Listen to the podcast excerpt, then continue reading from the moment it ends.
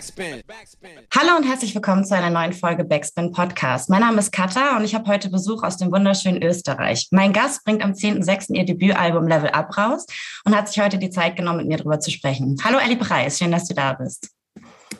Hi, was geht? Freut mich, dass ich da sein darf. Direkt mal so die erste Frage, das hat mich heute total gewundert. Ist bei euch eigentlich auch gerade Feiertag? Ja, voll. Okay, ich dachte schon, danke, dass du dir dann die Zeit genommen hast. Ich habe das total durcheinander gebracht und da ist mir selber erst aufgefallen, dass heute ja eigentlich frei sein sollte. Aber schön, dass wir dann beide irgendwie Zeit hatten, miteinander zu quatschen. Ey, mich freut es übelst, weil die anderen Tage, wo eben die meisten Leute eben ähm, frei sind, da, die sind eh schon so voll irgendwie gerade. Es passiert so viel. Mir kommt vor, nach dem Lockdown haben sich jetzt plötzlich alle Medien, mhm. Festivals, Konzerte, Veranstalter irgendwie dazu entschlossen, alles nachzuholen, was eh voll verständlich ist. Ja. Aber es ist viel für mich auf jeden Fall. Ja, das glaube ich. Jetzt auch so kurz vor deinem Release irgendwie ist bestimmt viel los. Direkt dazu auch die Frage. Also am 10. bringst du das raus, Level Up, und das ist dein Debütalbum. Wie fühlt sich das an, nachdem du hast ja schon ein paar EPs vorher rausgehauen, aber das ist bestimmt nochmal ein anderes Gefühl. Wie hast du das jetzt so wahrgenommen?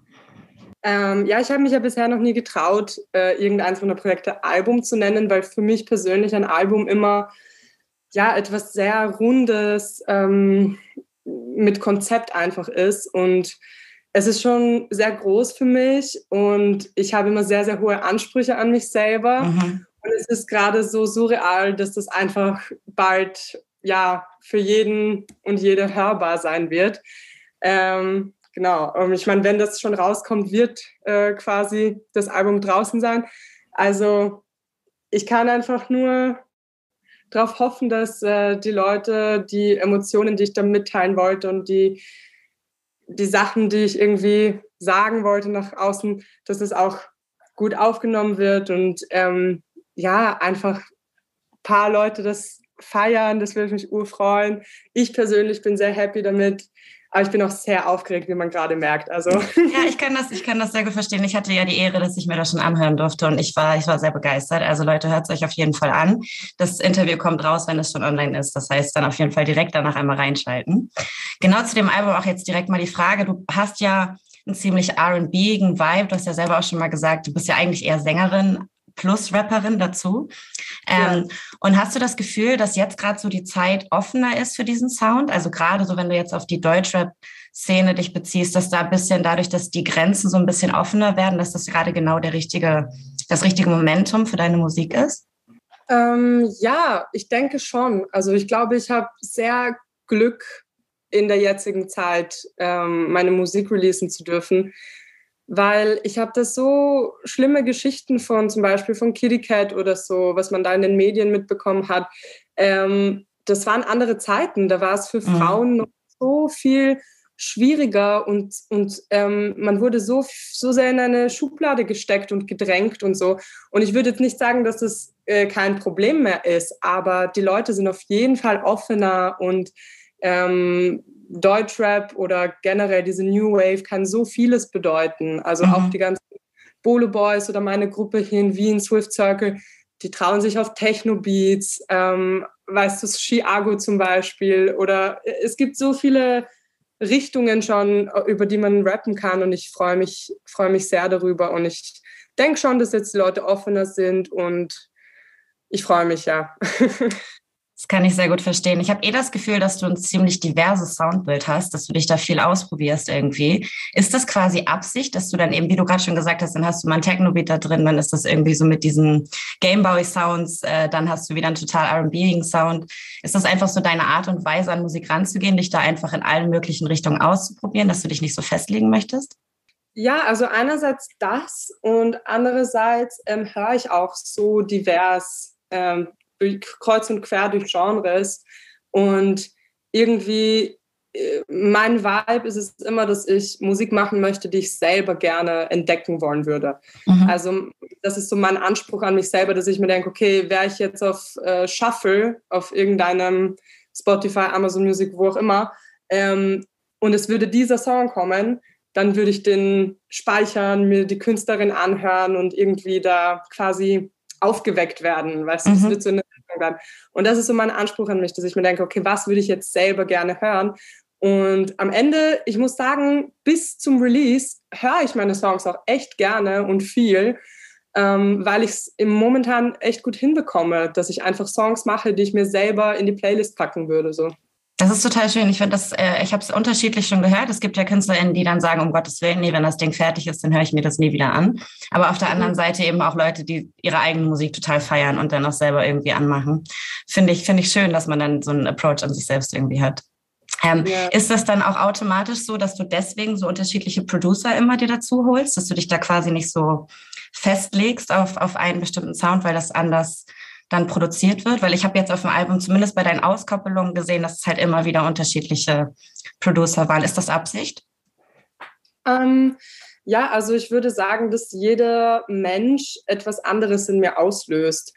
Und ähm, für mich ist die Arbeit immer sehr persönlich und es fühlt sich gar nicht an wie Arbeit. Man redet mhm. vorher miteinander, man verbindet sich auf äh, so vielen Ebenen. Mir ist es voll wichtig, dass die Leute, mit denen ich arbeite, auch ungefähr dieselben Moralvorstellungen haben und irgendwie einfach auf derselben Wellenlänge sind wie ich. Und äh, vor allem, wenn ich gerade Produzenten oder Produzentinnen neu kennenlerne und irgendwie ähm, quasi da noch nicht diese hundertprozentige Comfort Zone da ist, dann traue ich mich oft Sachen zu machen, die ich jetzt mit jemandem, mit dem ich schon super bequem bin, nicht ausprobieren würde oder wo das nicht aus mir rauskommen würde.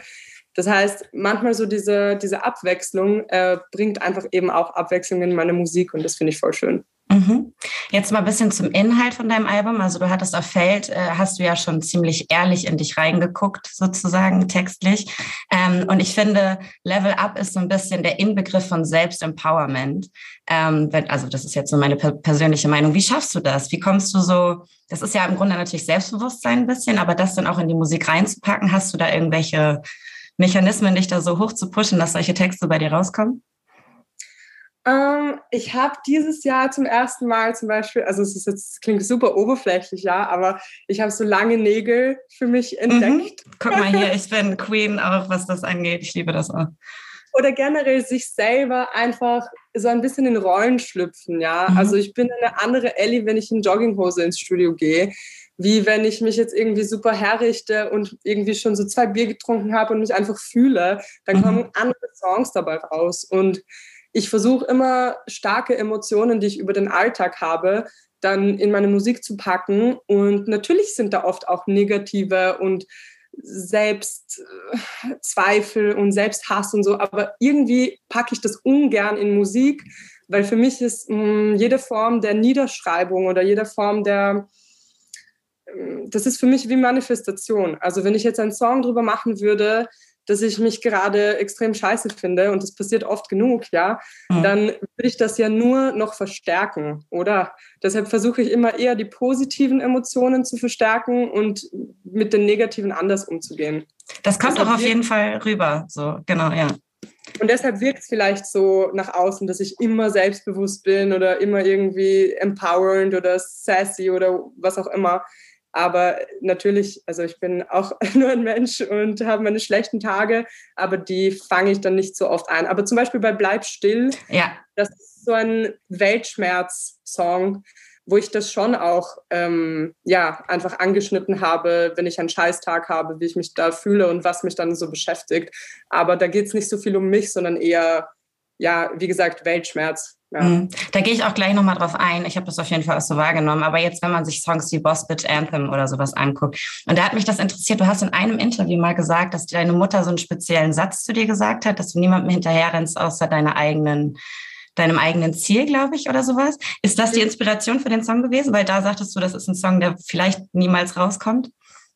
Ähm, nein, also der Song, wo ich das äh, genauso gesagt habe, da habe ich gesagt, ähm, renn niemandem nach, außer meinem, meinem Ziel oder irgendwie so. Ähm, äh, nein, stimmt, bei dem Song mit äh, Prod by Pang, der auf seinem Producer-Tape ist, sage ich, äh, ich renne dir nicht nach, außer du bist mein Plug oder machst meine Beats. äh, und immer wieder, also immer wieder dieses Thema von, okay, man möchte sich so gut wie möglich unabhängig ähm, ja, fühlen und zeigen, ähm, ja, das ist mir schon wichtig. Und ich denke, also Boss Bitch Anthem ist in einer Zeit entstanden, wo diese Songs ähm, auch entstanden sind. Also es war quasi in demselben Wisch. Deshalb ja, würde ich schon so sagen. Und ähm, du sagst auch auf Simulation, dass du Angst hast, so diese Kreativität und die Lockerheit aus der Kindheit irgendwie zu verlieren.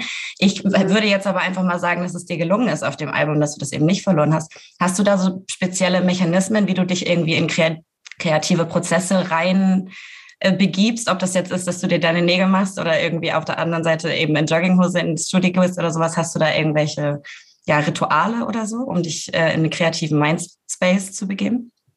Ja, also auf jeden Fall Social Media weglassen, äh, auch Kopfhörer weglassen. Mir kommen oft die besten Ideen, wenn ich ganz ohne ähm, Reize von außen quasi ins Studio zu Fuß gehe, egal mhm. wie weit es entfernt ist. Also ob das jetzt äh, eine Stunde ist oder so, dass ich einfach zu Fuß ins Studio gehe und dann zu dem zu der Schnelligkeit meines Gangs fällt mir dann so ein BPM ein und dann fange ich an im Kopf ein bisschen ja einfach Sachen festzuhalten. Und dann schreibe ich quasi, kennst du das Spiel, ich packe meinen Koffer? Ja, klar. Ja, so ähnlich schreibe ich dann manchmal im Gehen meine Texte, indem ich mir zuerst den ersten Satz merke, den immer wiederhole und dann einen zweiten ranpacke, dann wieder von Anfang und so weiter, mhm. indem ich das so aufbaue. Und ja, einfach, einfach ab und zu auch Kind sein oder kindlich sein und das zulassen und nicht zu, zu ernst werden. Also ich mache auch manchmal so Blödsinn, dass ich irgendwie keine Ahnung, mich auf der Zugtoilette verstecke, obwohl ich mir eh ein Ticket leisten könnte oder so. So ganz dumme Sachen, die mich aber irgendwie wieder aufwecken und daran erinnern, dass das Leben so ein bisschen ein Spiel ist und es gibt manchmal Cheatcodes und man kann einfach ja, keine Ahnung, einfach Kind sein und ein bisschen dumm, dumm sein manchmal. ja, ich habe ja gerade schon gesagt, ich habe das Gefühl, dass es dir halt echt gut gelungen ist, auf dem Album dieses Kindliche mit reinzubringen, ohne dass es albern ist, weil du ja super viele äh, Anspielungen auf alte Videospiele hast. So, das hattest du ja vorher auch schon bei, bei Nimmersatt äh, zusammen. Mhm Genau, da hast du schon so Anspielungen gemacht, aber ich finde, das zieht sich so durch dein ganzes Album durch, ob das jetzt Endboss, Level Up oder am Schluss Ziel ist.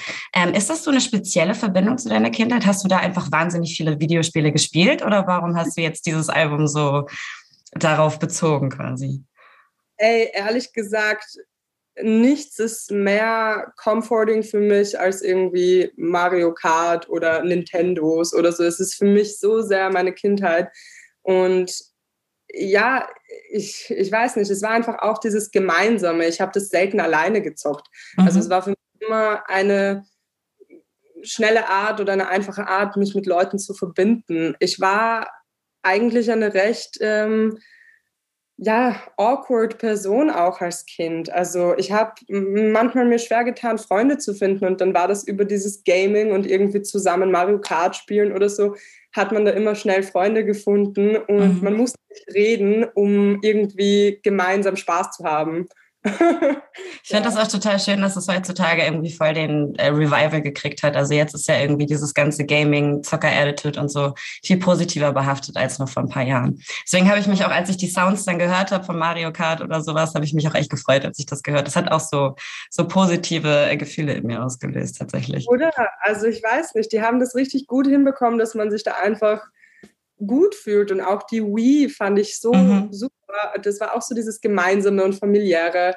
Und Singstar zum Beispiel habe ich auch richtig gerne gespielt. Ja, sehr. Ähm, ja, über Musik einfach auch ähm, connecten und sich gegenseitig Videos zeigen oder irgendwie auf Singstar spielen. Mhm. Ja, jetzt noch mal ein bisschen ernsteren Einschlag. Ähm, du wirkst auf mich sehr selbstreflektiert und ich finde, das merkt man in deiner Musik auch. Ähm, du sagst auf bleib still und schon immer so, aber dass du eigentlich alles immer mit dir selber ausmachst. Also gerade so dieses, dass man denkt, dass deine Probleme vielleicht gar nicht so gravierend sind wie bei anderen. Also ähm, du vergleichst das dann mit großen globalen Problemen dann in dem Moment und sagst, ich krieg das schon irgendwie hin. War das schon immer so, dass du das mit dir selber ausgemacht hast? Ich meine, also ich rede auf jeden Fall. Ich bin nicht eine Person, die Schwierigkeiten damit hat, mit anderen zu reden.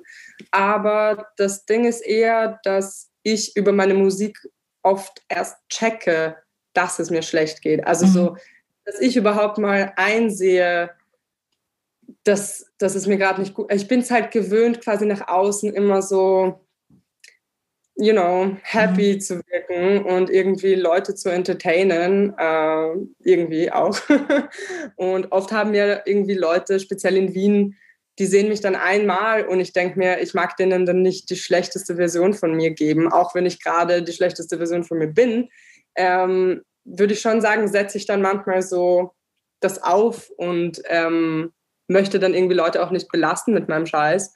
Aber dass ich überhaupt draufkomme, passiert oft im Studio. Deshalb mhm. habe ich das auch schon immer so gesagt, so erzähle es nur im Studio, weil eben ich laufe durch den Tag und ich, es ist eh alles gut, weißt du?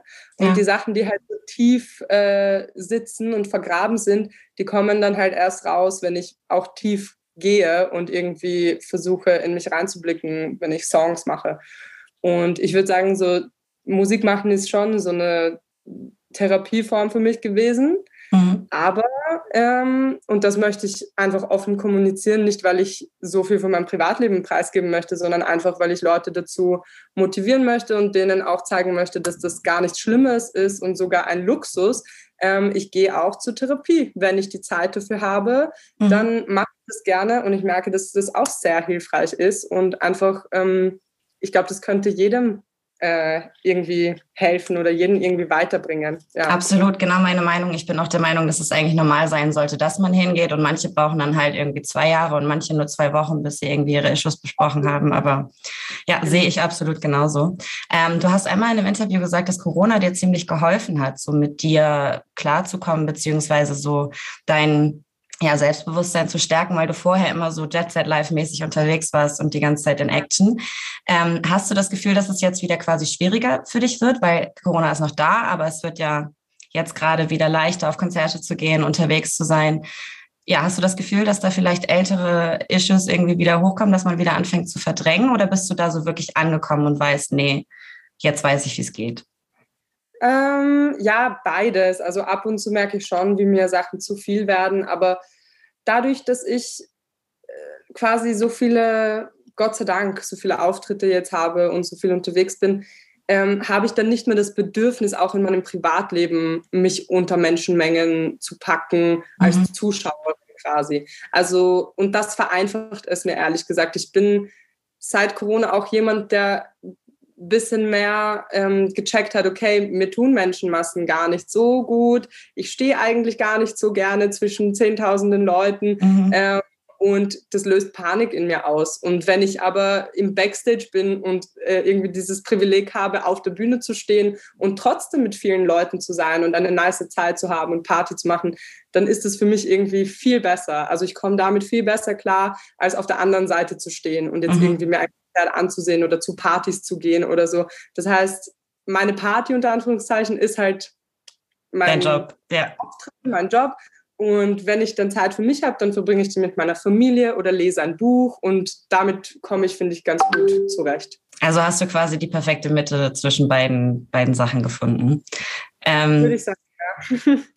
genau, nochmal was anderes. Du sagst ähm, auf ähm, oh, jetzt glühheiße Wüste, Missstände aufzeigen, wir bleiben, das war Rap, mit falschen Fakten flexen, Frauen hassen, das ist Trap. Ist das dein Anspruch an deine Musik? Also möchtest du ge gerne Missstände aufzeigen, beziehungsweise, ja, wir bleiben? Also hast du diesen, diesen, in Anführungsstrichen, Wheelkeeper-Anspruch an dich und deine Musik?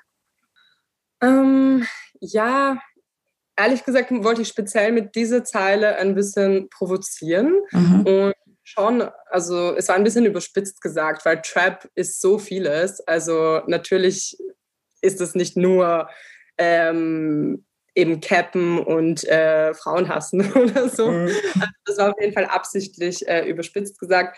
Aber ähm, ich würde sagen, dass ja, irgendwie schon. Also ich habe schon den Anspruch, irgendwas zu hinterlassen, was auch gesellschaftlich einen Wert hat. Aber ich zwinge das jetzt nicht so, ich erzwinge das nicht. Also so mhm. bei Gameboy zum Beispiel geht es obviously nur um äh, Hedonismus und Sex und so. Und ja. das, äh, da ist dann auch nicht den Anspruch, irgendwie politisch zu sein oder so.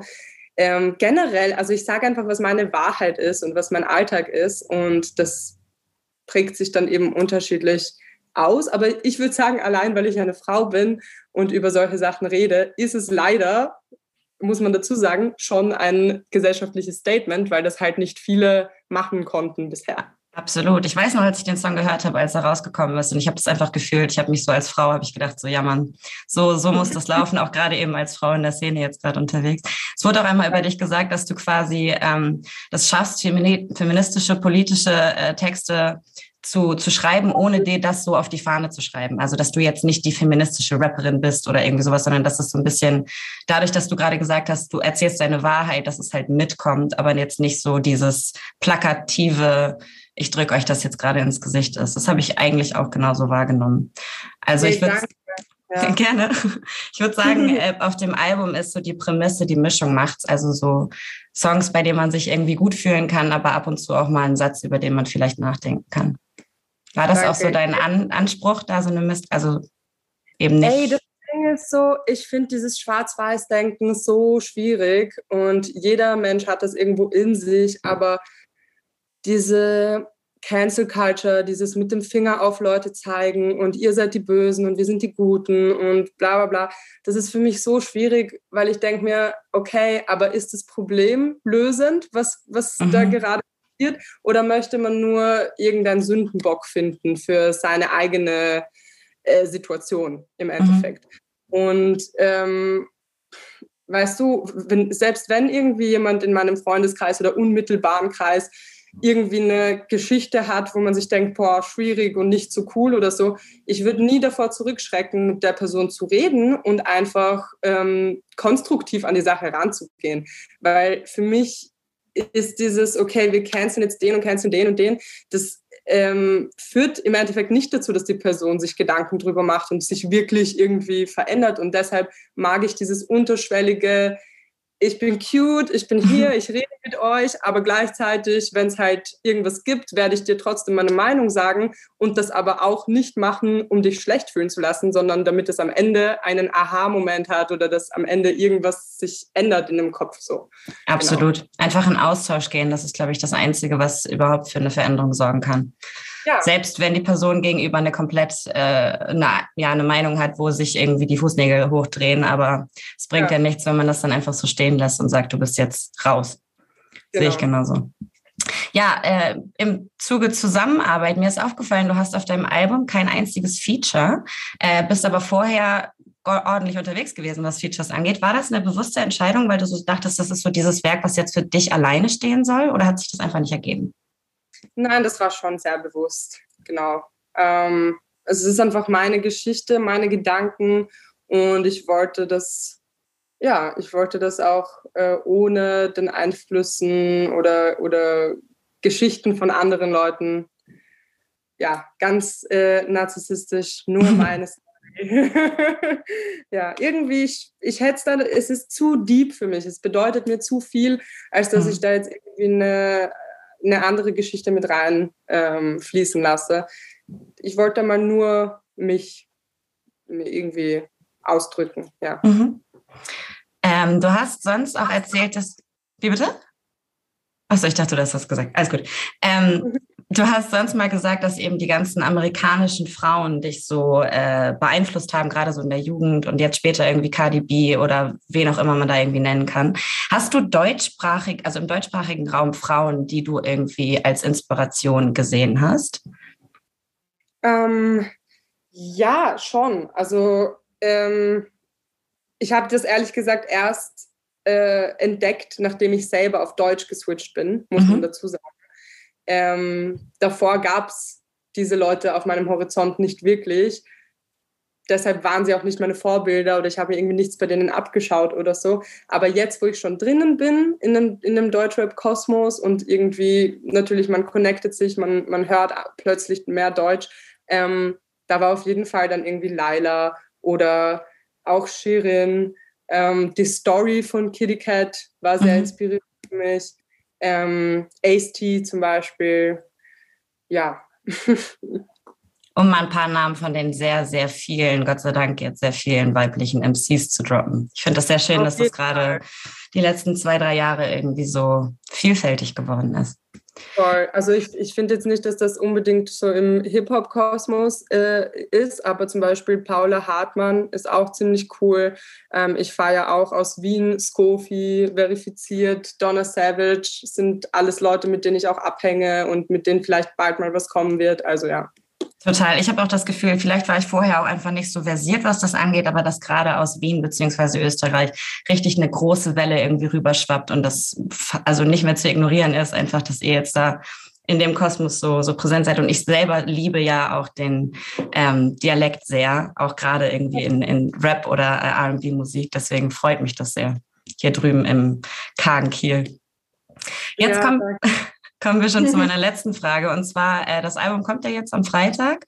Wo kann man dich das nächste Mal live sehen? Kann man dich live sehen und wo muss man, wo man, muss man dann hinkommen, gerade in Deutschland?